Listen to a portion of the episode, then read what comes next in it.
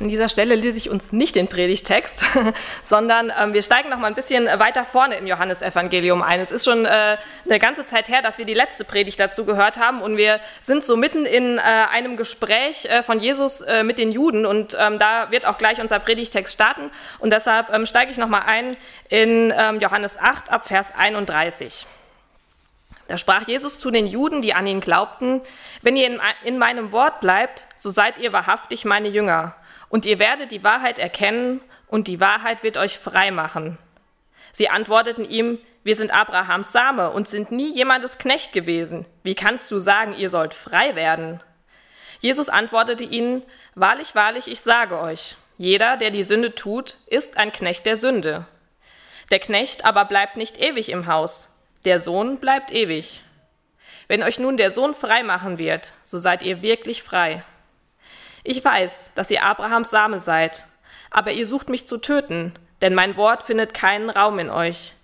Ich rede, was ich bei meinem Vater gesehen habe, so tut auch ihr, was ihr bei eurem Vater gesehen habt. Sie antworteten und sprachen zu ihm, Abraham ist unser Vater. Jesus spricht zu ihnen, wenn ihr Abrahams Kinder wärt, so würdet ihr Abrahams Werke tun. Nun aber sucht ihr mich zu töten, einen Menschen, der euch die Wahrheit gesagt hat, die ich von Gott gehört habe. Das hat Abraham nicht getan. Ihr tut die Werke eures Vaters. Da sprachen sie zu ihm, wir sind nicht unehelich geboren, geboren, wir haben einen Vater, Gott. Da sprach Jesus zu ihnen, wenn Gott euer Vater wäre, so würdet ihr mich lieben, denn ich bin von Gott ausgegangen und gekommen. Denn nicht von mir selbst bin ich gekommen, sondern er hat mich gesandt. Warum versteht ihr meine Rede nicht? Weil ihr mein Wort nicht hören könnt. Ihr habt den Teufel zum Vater, und was euer Vater begehrt, wollt ihr tun. Der war ein Menschenmörder von Anfang an und steht nicht in der Wahrheit, denn Wahrheit ist nicht in ihm. Wenn er die Lüge redet, so redet er aus seinem eigenen, denn er ist ein Lügner und der Vater derselben. Weil aber ich die Wahrheit sage, glaubt ihr mir nicht. Wer unter euch kann mich einer Sünde beschuldigen? Wenn ich aber die Wahrheit sage, warum glaubt ihr mir nicht? Wer aus Gott ist, der hört die Worte Gottes. Darum hört ihr nicht, weil ihr nicht aus Gott seid.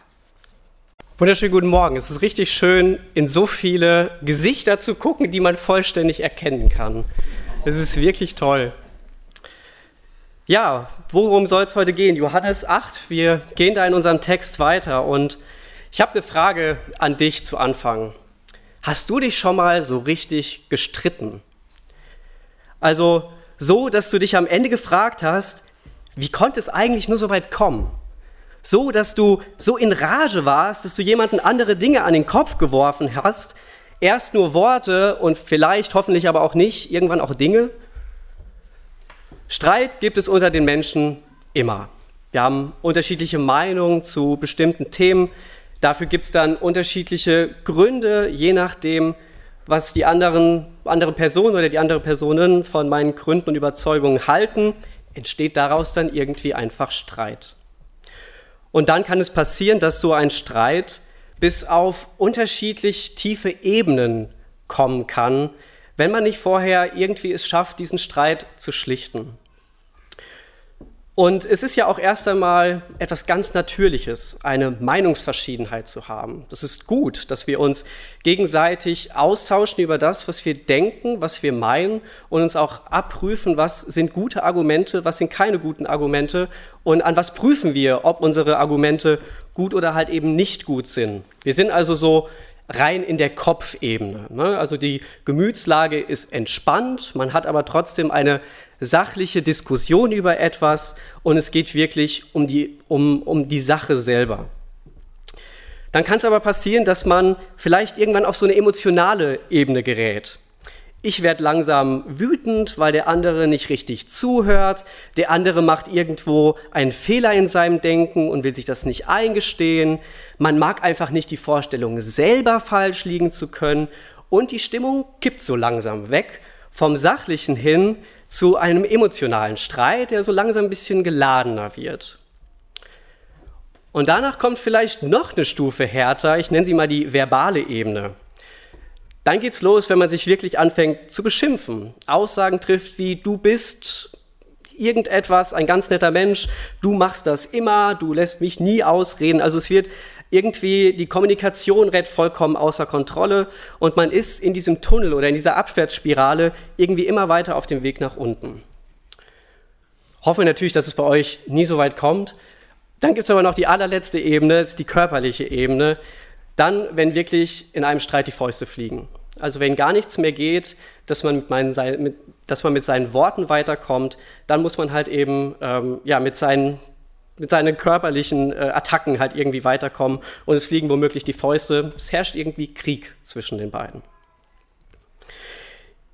Wie gesagt, ich hoffe natürlich, dass man aus solchen Situationen immer früh genug rauskommt, dass man Wege findet, aus solchen Diskussionen Luft rauszunehmen und nochmal durchatmen kann, bevor man seine nächste Äußerung trifft, um so diesen Streit nicht eskalieren zu lassen auf solche Ebenen. Aber selbst in der Bibel finden wir Situationen, wo ein Streit mal vollkommen eskaliert. Und darum geht es heute in unserem äh, Predigtext. Und ja, wir wollen keine äh, Streitschlichterübung jetzt heute machen. Wir wollen auch äh, wir wollen uns einfach gemeinsam anschauen, wie, wie Jesus streitet. Und wenn auch ähm, Jesus in Wahrheit und Gnade spricht, ist das auch kein Garant an dieser Stelle für irgendetwas, was die Stimmung wieder beruhigt. Die Predigt soll uns auch nicht lehren, wenn wir im Recht sind, dann können wir ruhig äh, draufhauen, weil wir ja vielleicht mit der Wahrheit argumentieren. Nein, bestimmt auch das nicht, denn wir sollen immer in Wahrheit und Liebe miteinander umgehen und halt eben auch ganz besonders in der Liebe. Es scheint aber Situationen zu geben, wo gerade eine klare Aussage und ein Nicht-Abweichen von der Wahrheit auch mal das Liebevollste für mein Gegenüber sein kann. Und in dieser Lage befindet sich Jesus jetzt am Ende von Kapitel 8. Bevor es aber losgeht, möchte ich eine kurze Zeit der Stille noch mit euch haben. Bitte betet dafür, dass wir Jesu Worte richtig verstehen, dass wir nichts in die Bibel hineinlesen, was da nicht steht, aber dass wir auch nicht oberflächlich durch die Bibel gehen und Gott durch sein Wort gar nicht die Möglichkeit geben, zu uns zu reden und unseren Glauben aufzubauen. Lasst uns in der Stille beten und ich schließe dann ab.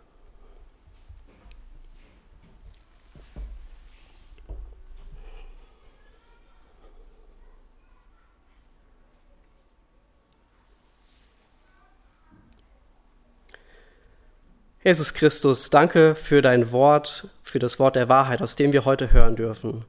Schenke offene Ohren, offene Herzen und mir die richtigen Worte für diese Predigt. Amen. Ja, was vorher geschah, das haben wir gerade schon in der Textlesung gehört. Jesus redet und streitet mit den Juden und insbesondere mit den religiösen Führern der Juden im gesamten Kapitel 8 des Johannesevangeliums. Wir schauen uns mit dem letzten Abschnitt nun wirklich diesen, dieses Ende an, dieses Streits und dieser Diskussion. Und wo befinden wir uns örtlich? Im letzten Vers aus unserem Abschnitt, das ist in äh, Johannes 8, 59, erfahren wir, dass sich die Szene im Tempel abgespielt hat und das sehr wahrscheinlich schon ab Johannes 8, 31, also da, wo unsere Schriftlesung begonnen hat. Und ich paraphrasiere noch mal ganz kurz, weil das so wichtig ist, weil unser Text heute wirklich mitten im Geschehen anknüpft, was eigentlich passiert ist. Jesus steht da mit den jüdischen Führern und sagt ihnen quasi, wenn ihr meine, in meinem Wort bleibt, so seid ihr wahrhaftig meine Jünger und ihr werdet die Wahrheit erkennen und die Wahrheit wird euch frei machen.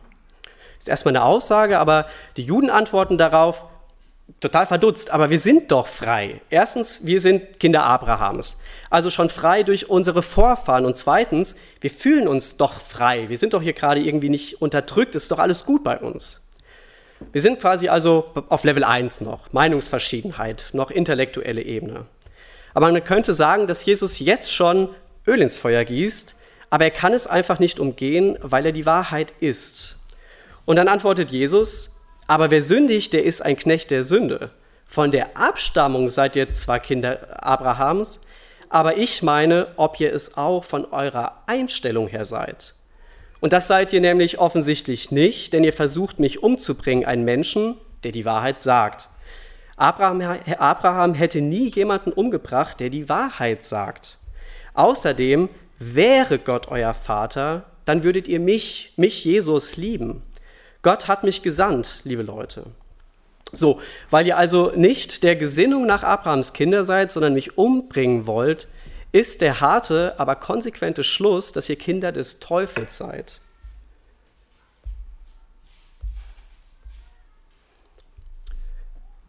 Ihr habt den Teufel zum Vater und was euer Vater begehrt, wollt ihr tun. Nämlich der Teufel wollte schon immer Menschen töten, ihr wollt mich töten, liebe jüdischen Gelehrten, fällt euch die Parallele auf. Und schon sind wir nicht mehr auf Ebene 1, sondern überspringen glatt mal eine Ebene mit der Antwort der Juden, die jetzt ähm, ja, deutlich aus, äh, ab, oder, ja, abgeglittener ist. Das hier in Vers 44 ist so der absolute Höhepunkt im gesamten achten Kapitel. Die Pharisäer sind auf jeden Fall maximal beleidigt. Spätestens jetzt sind die jüdischen Führer vollkommen außer sich und kochen quasi vor Wut. Wie konnte ihnen jemand so etwas vorwerfen? Ihnen, den Nachfahren Abrahams, Ihnen, die sich doch am meisten mit dem Wort Gottes, mit der Tora Tag ein, Tag aus beschäftigen. Wie kann er sich das nur rausnehmen? Weiter dann noch die Verse 45 bis 47. Weil ich die Wahrheit sage, glaubt ihr mir nicht, sagt Jesus. Ich sage nämlich immer die Wahrheit. Oder hat mich je jemand die Unwahrheit hören oder sündigen sehen? Äh, Unwahrheit reden, hören oder sündigen sehen. Also weshalb würdet ihr nicht die Wahrheit glauben wollen? Das kann ja dann nur daran liegen, dass ihr von der Lüge und dem Teufel her seid, der mit der Wahrheit nichts zu tun hat. Und hier knüpft jetzt unser Text an. Die Stimmung ist also mehr als gereizt. Die Juden haben gerade das aus äh, ihrer Sicht Unerhörteste überhaupt gehört, nämlich sie seien Kinder des Teufels. Und sie reagieren nicht mal mehr mit irgendwelchen Gegenargumenten, sondern attackieren Jesus brutalst und beleidigen ihn. Ich lese mal den ganzen Abschnitt von Vers 48 bis 59 vor. Da antworten die Juden und sprachen zu ihm, sagen wir nicht mit Recht, dass du ein Samariter bist und einen Dämon hast? Jesus erwiderte, ich habe keinen Dämon, sondern ich ehre meinen Vater und ihr entehrt mich. Ich aber suche nicht meine Ehre, ich aber suche nicht meine Ehre. Es ist einer, der sie sucht und der richtet. Wahrlich, wahrlich, ich sage euch, wenn jemand meine Worte bewahrt, so wird er den Tod nicht sehen in Ewigkeit. Da sprachen die Juden zu ihm, jetzt erkennen wir, dass du einen Dämon hast. Abraham ist gestorben und die Propheten und die Propheten auch. Und du sagst, wenn jemand mein Wort bewahrt, so wird er den Tod nicht schmecken in Ewigkeit. Bist du größer als unser Vater Abraham, der gestorben ist? Und die Propheten sind auch gestorben. Was machst du aus dir selbst? Jesus antwortete, wenn ich mich selbst ehre, so ist meine Ehre nichts. Mein Vater ist es, der mich ehrt, von dem ihr sagt, er sei euer Gott. Und doch habt ihr ihn nicht erkannt. Ich aber kenne ihn. Und wenn ich sagen würde, ich kenne, ich kenne ihn nicht, so wäre ich ein Lügner, gleich wie ihr. Aber ich kenne ihn und halte sein Wort. Abraham, euer Vater, frohlockte, dass er meinen Tag sehen sollte, und er sah ihn und freute sich. Da sprachen die Juden zu ihm, du bist noch nicht 50 Jahre alt und hast Abraham gesehen. Jesus sprach zu ihnen, wahrlich, wahrlich, ich sage euch, ehe Abraham war, bin ich. Da erhoben sie Steine, da hoben sie Steine auf, um sie auf ihn zu werfen. Jesus aber verbarg sich und ging zum Tempel hinaus, mitten durch sie hindurch und entkam so. Hier nochmal der Text in Übersicht. Die soll aber auch nur mal eben kurz die Orientierung, den ist ein bisschen klein. Wir haben also einen Wortwechsel zwischen Jesus und den jüdischen Führern und dieses Gespräch geht so dreimal hin und her. Können wir uns auch einfach mal so diesen Text so in drei äh, Teile auseinanderziehen und ich habe jetzt einfach mal äh, markiert, welche äh, Passagen von den Pharisäern sind, das sind orange, und von Jesus in Türkis. Also so dreimal hin und her. Und diese drei Passagen wollen wir uns nun nacheinander einmal anschauen. Das Schöne ist nämlich, dass ähm, diese drei Teile auch immer gleich irgendwie ablaufen und ein Muster haben. Es läuft immer so, dass pro Teil eine, eine Anschuldigung an Jesus ist, eine Art, also eine Gotteslästerung von den Juden. Dann ist der zweite Teil, dass Jesus antwortet. Und zwar antwortet er immer mit der Wahrheit. Und der dritte Teil pro Abschnitt ist immer etwas Gnädiges oder eine gnädige Einladung, die von Jesus kommt. Ja, und dann wieder Gotteslästerung, Wahrheit und Gnade und auch beim letzten Mal Gotteslästerung, Wahrheit und ganz am Ende kommt dann ein bisschen was anderes. drehen wir die erste Schleife in dieser aufgeheizten Situation. Da antworteten die Juden und sprachen zu ihm, sagen wir nicht mit Recht, dass du ein Samariter bist und einen Dämon hast? Die erste Gotteslästerung. Jesus, der Sohn Gottes, kriegt an den Kopf geworfen, er habe einen Dämon. Sagen wir nicht mit Recht. Das soll sagen, dass die jüdischen Führer das ja schon eh die ganze Zeit gesagt haben. Das sagen sie nicht zum ersten Mal, sondern das ist das, was sie schon weit verbreitet haben unter den Juden. Jesus sei ein Samariter. Hier gibt es unterschiedliche Auslegungen zu. Es könnte einmal meinen, dass Jesus genau wie die Samariter in Frage stellt, ob die Juden die einzigen sind, die sich Kinder Abrahams nennen dürfen. Denn das verteidigen die jüdischen Führer vehement, so auch in dem vorherigen Abschnitt in Vers 33 und 39, dass sie nämlich dieses Exklusivrecht haben als Kinder Abrahams. Eine alternative Erklärung ist, dass die Samariter von den Juden als Irrlehrer bezeichnet werden. Jesus bezeichnet die Samariter übrigens auch als Irrlehrer, vorher in Kapitel 4, Vers 22. Und die Juden wollen mit diesem Satz einfach nur deutlich machen, dass sie Jesus eben auch als Irrlehrer darstellen. Durch die sehr schlechte Beziehung zwischen den Juden und Samaritern ist aber auf jeden Fall klar, dass es eine Beleidigung gegenüber Jesus ist, unabhängig davon, welche dieser beiden Auslegungen an dieser Stelle genau die richtige ist. Er habe einen Dämon. Sie behaupten, Jesus sei besessen. Jesus sei also wirklich das exakte Gegenteil von dem, was er in Wahrheit ist. Soweit zur Anschuldigung. Und was macht Jesus? Er antwortet, ich habe keinen Dämon. Ich finde, es ist ein ziemlich nüchterner Konter erstmal an dieser Stelle. Und was eine horrende These der Juden, ähm, da, was, was eine horrende These die aufstellen. Und Jesus antwortet einfach nur wahrheitsgemäß, ich habe keinen Dämon, sondern ich ehre meinen Vater und ihr entehrt mich. Jesus will seinen Vater ehren. Das ist Jesu Lebensziel, sein kompletter Auftrag, ein Leben zur Ehre Gottes. Er möchte sich nicht selber darstellen und in den Vordergrund schieben. Und Jesus führt es sogar noch weiter aus in Vers 15. Ich aber suche nicht meine Ehre, sondern Gott sucht meine Ehre und der wird richten. Jesus sagt quasi, liebe Juden, überlegt euch gut, wen ihr ehrt und wen ihr nicht ehrt, denn Gott, der übrigens mich ehrt, der wird am Ende richten. Von, der, von dem werdet ihr euch am Ende rechtfertigen müssen für das, wie ihr lebt, was ihr in eurem Leben tut, was ihr denkt. Können wir Matthäus 12, 36 lesen. Das ist erst einmal einfach nur die Wahrheit, die Jesus da antwortet. Da bleibt aber Jesus nicht stehen. Jesus antwortet weiter mit einer, wie ich finde, gnädigen Einladung. Wahrlich, wahrlich, ich sage euch, wenn jemand mein Wort bewahrt, so wird er den Tod nicht sehen in Ewigkeit.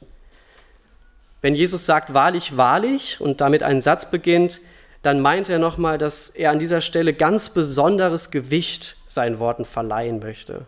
Wer die Worte Jesu bewahrt, der wird den Tod nicht sehen in Ewigkeit. Dieses Wort sehen fand ich erst auch ein bisschen spannend. Es ist aber hier nicht im Sinne von etwas anschauen gemeint, sondern kann besser als teilnehmen oder an etwas teilhaben übersetzt werden. Der wird also den ewigen Tod nicht sterben müssen, sondern er wird gerettet werden. Der erste Tod, der physische, der körperliche Tod, kann das Leben eines Christen, eines geretteten Menschen, jemanden, der mit Jesus sein Leben lebt und mit ihm unterwegs ist, nichts anhaben und nicht auslöschen. Ihr Pharisäer, schenkt mir euren Glauben. Wenn ihr das tut, dann werdet ihr gerettet werden. Was eine gnädige Einladung in so einer Situation. Jesus wird eine Riesenbeleidigung an den Kopf geworfen. Er, er, reagiert aber nicht menschlich in gleicher Gemütslage, sondern besonnen. Erst einmal mit den Fakten und der Wahrheit und dann macht er es noch unmenschlicher. Er macht ihnen ein gnädiges Angebot, wie sie dem ewigen Tod entkommen können.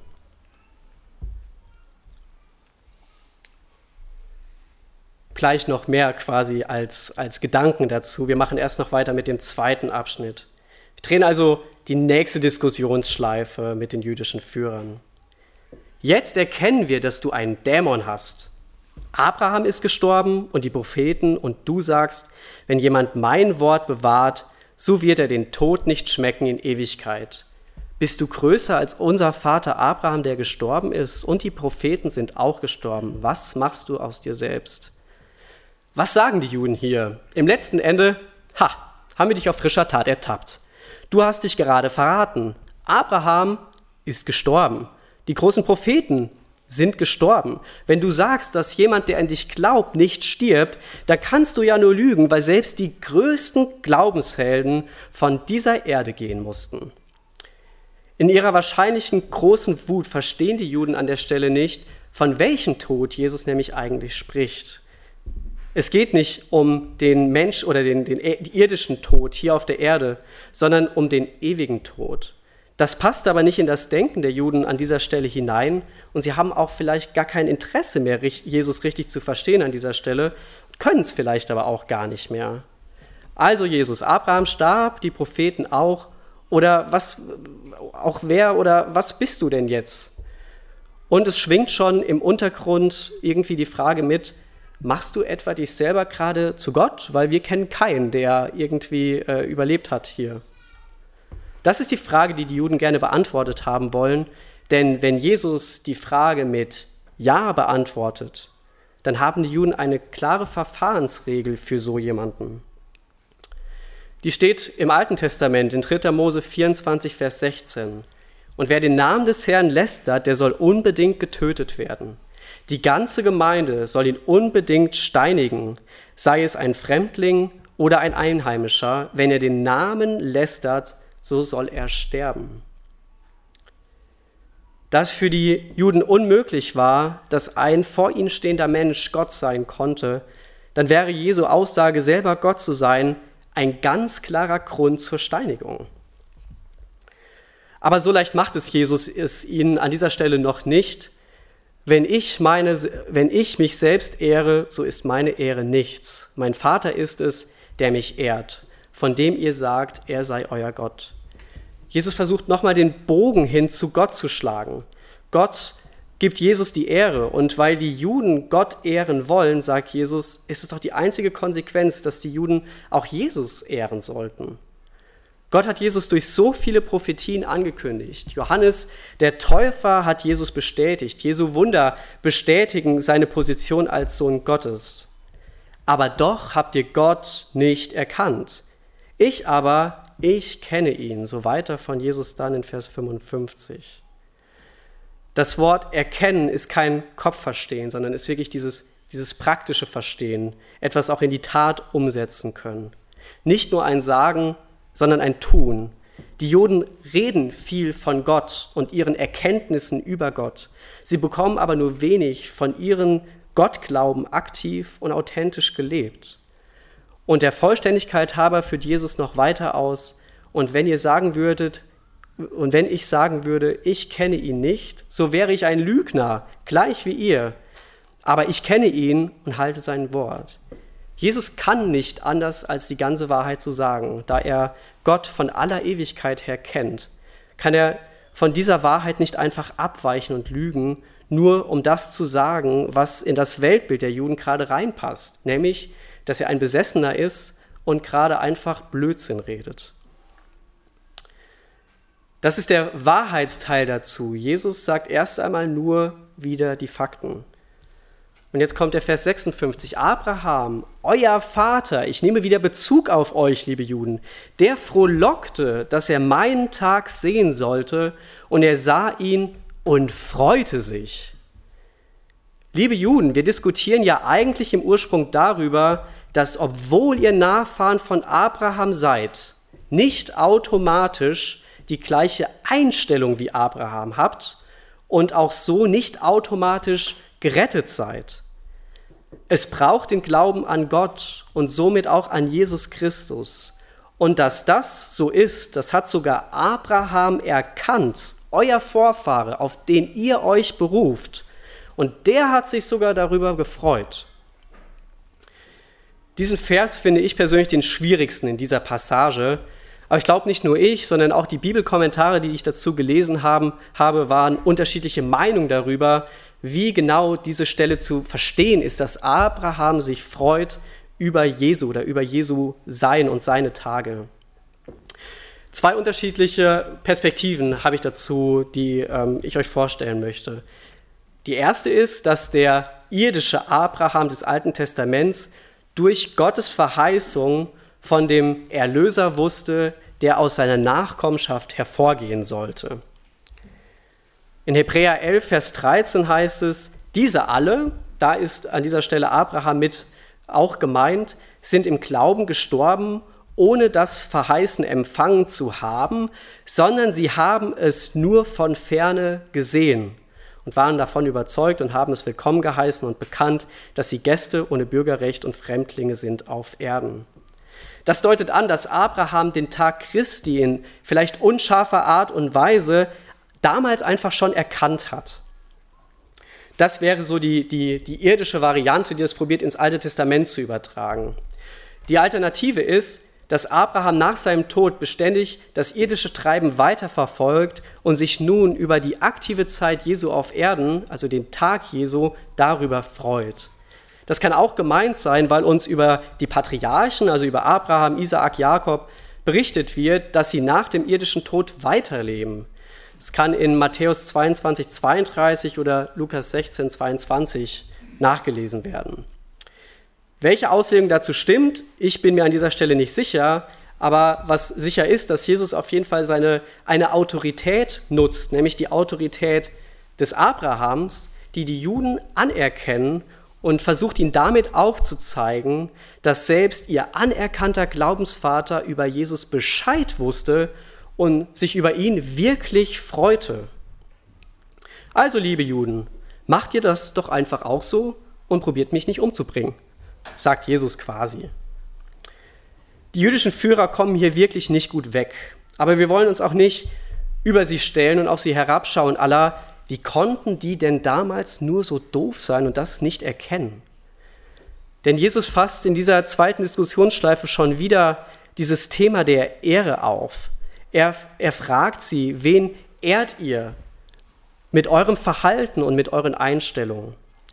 Man muss sich ja immer wieder in Erinnerung rufen, dass Jesu Gesprächspartner ja wirklich über Gott Bescheid wissen wollten, die Tora studierten, um Gott wohlgefällig leben zu können. Und doch verstanden sie in dem Moment überhaupt nicht, was Gott eigentlich von ihnen wollte. Wen ehre ich am meisten in meinem Leben? Ist es vielleicht heutzutage mein Körper, Hauptsache gesund, mein Beruf, Hauptsache erfolgreich, mein Besitz, Hauptsache sicher in solchen turbulenten Zeiten? Oder für die etwas verkopfteren und so wie es auch vielleicht in dem Moment für die jüdischen Führer galt, ehre ich am meisten meine Gottesvorstellung so, wie ich sie am liebsten hätte bin ich immer wieder bereit, meinen Glauben an der Wahrheit zu prüfen, nämlich an der Bibel, ob das übereinander passt, was ich glaube und was die Bibel sagt. Und oft sind es halt eben auch Mitchristen, die uns womöglich auf Probleme in unserem Gottesbild hinweisen können. Kann ich dann anhand der Wahrheit, der Bibel, mich korrigieren lassen oder kann ich gar nicht selber falsch liegen, weil das einfach per Definition nicht sein darf? Natürlich muss man an dieser Stelle aufpassen, was ein, ein gutes Argument an dieser Stelle ist. Und die Basis sollte bei solchen Gesprächen natürlich sein, dass beide, dass man sich darauf einigt, quasi, dass die Bibel, die, das Wort Gottes die Wahrheit ist. Wenn das schon auseinandergeht, dann können viele unterschiedliche Facetten in so einem Gespräch hervorkommen. Aber wenn beide sagen, die Bibel ist das Wort Gottes und es ist die Wahrheit, dann wissen wir doch, dass wenn Gott die Wahrheit ist, wir, wenn wir zwei unterschiedliche Meinungen haben, einer am Ende wahrscheinlich falsch liegt. Wer das ist, werden wir wahrscheinlich irgendwann im Paradies erfahren.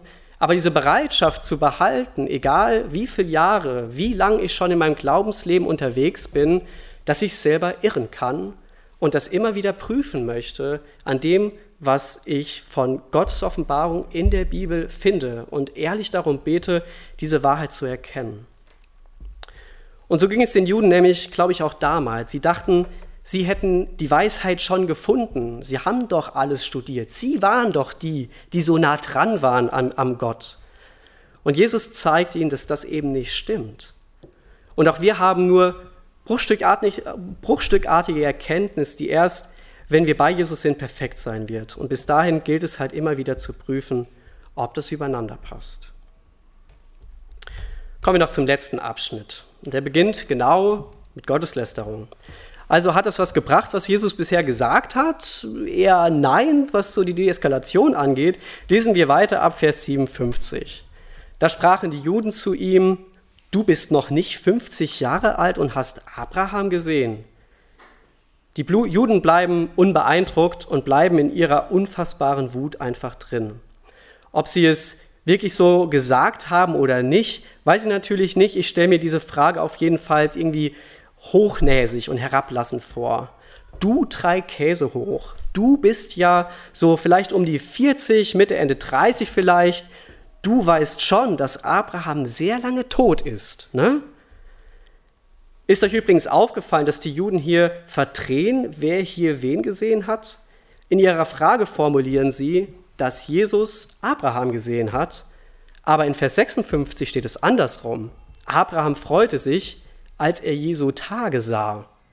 Also auch wieder ein Argument vielleicht dafür, dass das alles nicht ganz auf der rationalen Ebene passiert ist. Wie antwortet Jesus? Genau, mit der Wahrheit. Er leitet ein mit wahrlich, wahrlich. Also aufpassen, Jesus sagt was ganz Wichtiges. Ich denke sogar das Allerwichtigste in diesem ganzen Abschnitt. Ehe Abraham war, bin ich. Ehe Abraham war, bin ich. Abraham war, das weiß ich, aber sogar vor dem Abraham geboren wurde, bin ich schon. Ich bin zeitlos, ich bin ewig, ich bin Gott. Die Juden verstanden sofort die beiden kleinen Wörtchen ich bin und wussten zuzuordnen, was das bedeutet. In 2. Mose 3, Vers 14 offenbart sich Gott Mose. Gott sprach zu Mose, ich bin der ich bin. Ich bin Jahwe.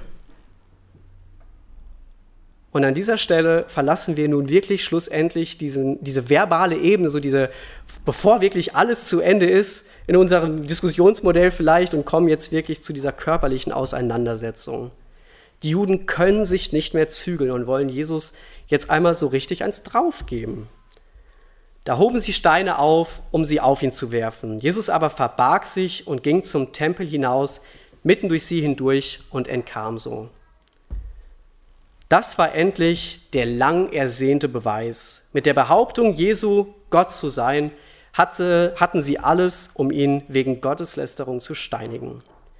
Diesmal folgt aber auf die Wahrheit, die Jesus sagt, keine Gnade oder keine gnädige Einladung, sondern Flucht. Es gibt also einen Moment, an dem selbst äh, die Besten einfach weggehen müssen. Wenn du fliehen kannst, dann flieh. Ab diesem Punkt macht es einfach keinen Sinn mehr, weiterzumachen. Bleib lieber unversehrt und am Leben und werde kein Märtyrer, wenn es nicht anders geht. Jesus hat es quasi vorgemacht, an dieser Stelle zu fliehen in dieser Situation. Jesus entkam, indem er sich verbarg.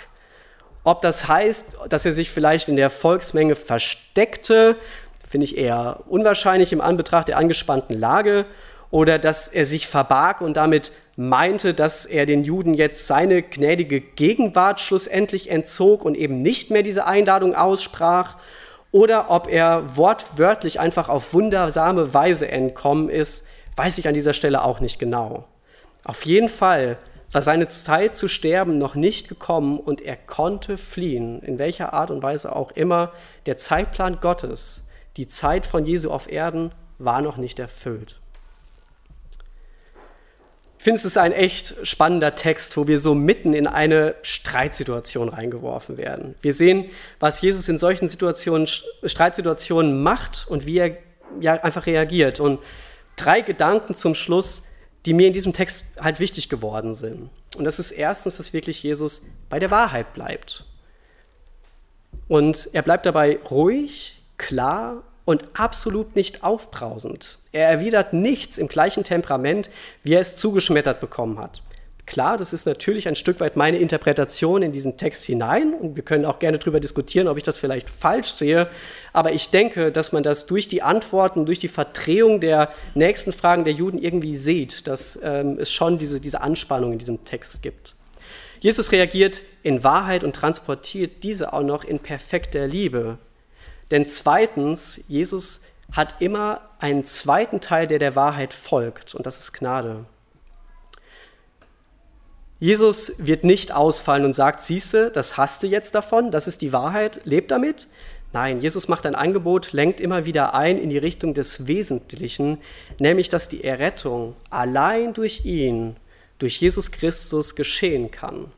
Der Glaube an Jesus Christus ist auch in diesem Text der zentrale Bestandteil, nämlich dass wir an dieses Evangelium glauben, dass wir allein dadurch, dass wir erkennen, dass wir selber vor Gott nicht gerecht sein können, dass wir selber eine Schuld auf uns laden und nicht so vor Gott gerecht sein können, dass das nur Jesus Christus durch seinen Tod am Kreuz auf sich nahm und dadurch, weil Gott uns durch Jesus hindurch quasi jetzt anschaut, wir gerecht sein können.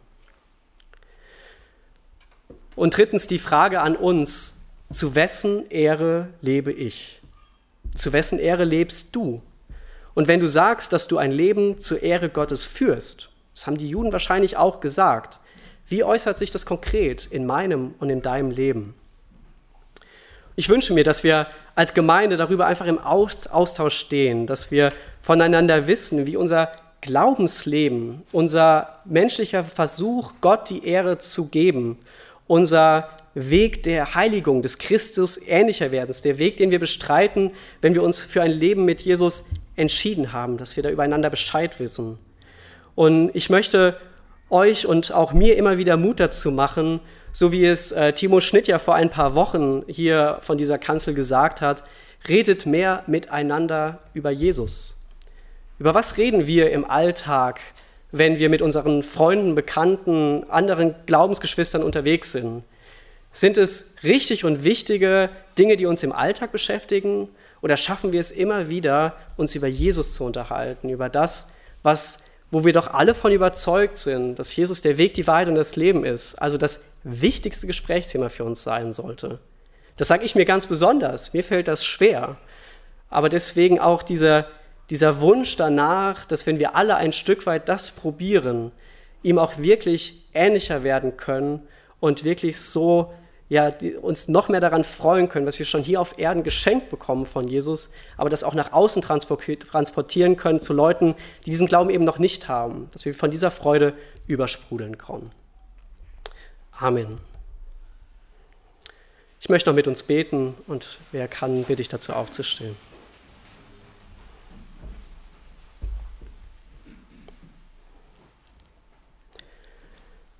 Herr Jesus Christus, wir sind oft einfach herausgefordert durch die Bibel und dein Wort. Und wir sind herausgefordert, richtig zu verstehen, was du durch dein Wort und durch die Geschichten auch in den Evangelien uns mitteilen möchtest. Und du ja, weißt, wie diese, diese Streitsituation damals genau aussah und wie bruchstückhaft wir uns probieren, das vorzustellen und daraus Schlüsse für unser Christsein heute zu ziehen. Möchten dich aber wirklich bitten, dass wir lernen, so wie Jesus gelebt hat, das uns mitzunehmen und auch darauf zu schauen und unser Leben dahingehend auszurichten. Du siehst, dass er es schafft, so unmenschlich zu reagieren, indem er einfach in der Wahrheit antwortet und trotzdem dabei gnädig und in Liebe antwortet.